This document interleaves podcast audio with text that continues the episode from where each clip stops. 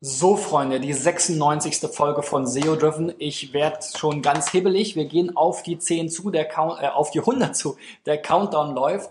Ähm, aber diese Woche geht es erstmal noch um ein paar ähm, SEO-Missverständnisse, denen ich immer wieder über den Weg laufe. Und nach dem ersten Missverständnis zum Thema Keywords folgt gleich das zweite aus der Technikabteilung. Und da geht es um sprechende URLs. Also bleibt dran.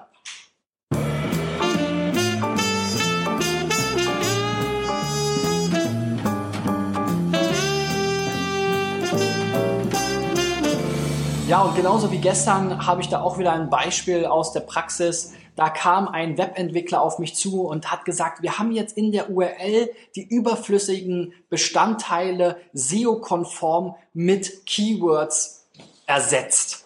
Das heißt, man hatte irgendwie eine URL, wo irgendwelche CMS-Parameter drin waren, die man sozusagen funktional brauchte, aber nicht inhaltlich. Und da hat man dann einfach irgendwelche Keywords reingerotzt ähm, die sich dann natürlich auch in allen URLs wiederholt haben und meinte, damit würde man jetzt aus SEO-Sicht irgendwie was Gutes erreichen können. Das ist natürlich absoluter Quatsch. Ja?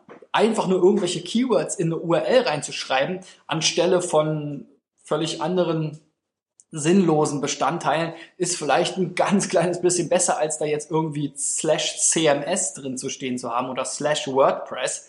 Aber letzten Endes ist es natürlich auch Quatsch dann zu erwarten, dass wenn ich da jetzt statt slash WordPress meinetwegen irgendwie slash SEO-Blog reinschreibe, dass ich dann damit allein ein besseres Ranking äh, erreichen kann. Ist natürlich ein Teil der ganzen Sache, eine vernünftige URL-Struktur zu haben, gerade auch dann für die Messbarkeit, Verzeichnisse zu haben, die logisch aufgebaut sind, wo ich vielleicht auch passende sozusagen einheitliche Templates dahinter stehen habe, dann kann ich darauf meine Sichtbarkeit gut auswerten oder Verlinkungen und so weiter und so fort, ähm, externe Signale, aber eben alleine jetzt nur äh, die URLs sprechen zu machen, das ist natürlich nicht äh, letzten Endes kriegsentscheidend.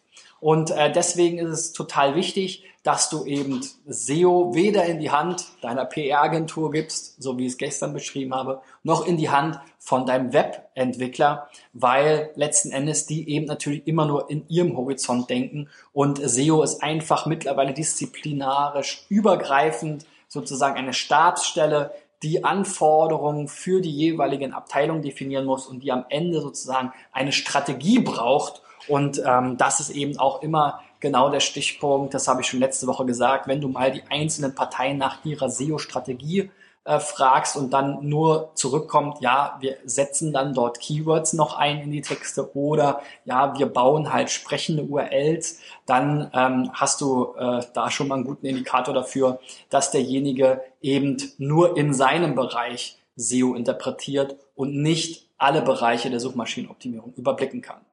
Ja, morgen geht's dann weiter mit dem nächsten und ich scroll hier mal auf meiner digitalen Notizwand hoch. Und dann gibt's nochmal um das Thema SEO-Texte und vor allem im, Content, im Kontext Bloggen. Also bleibt dran, wir sehen uns. Bis dahin, euer Christian. Ciao, ciao.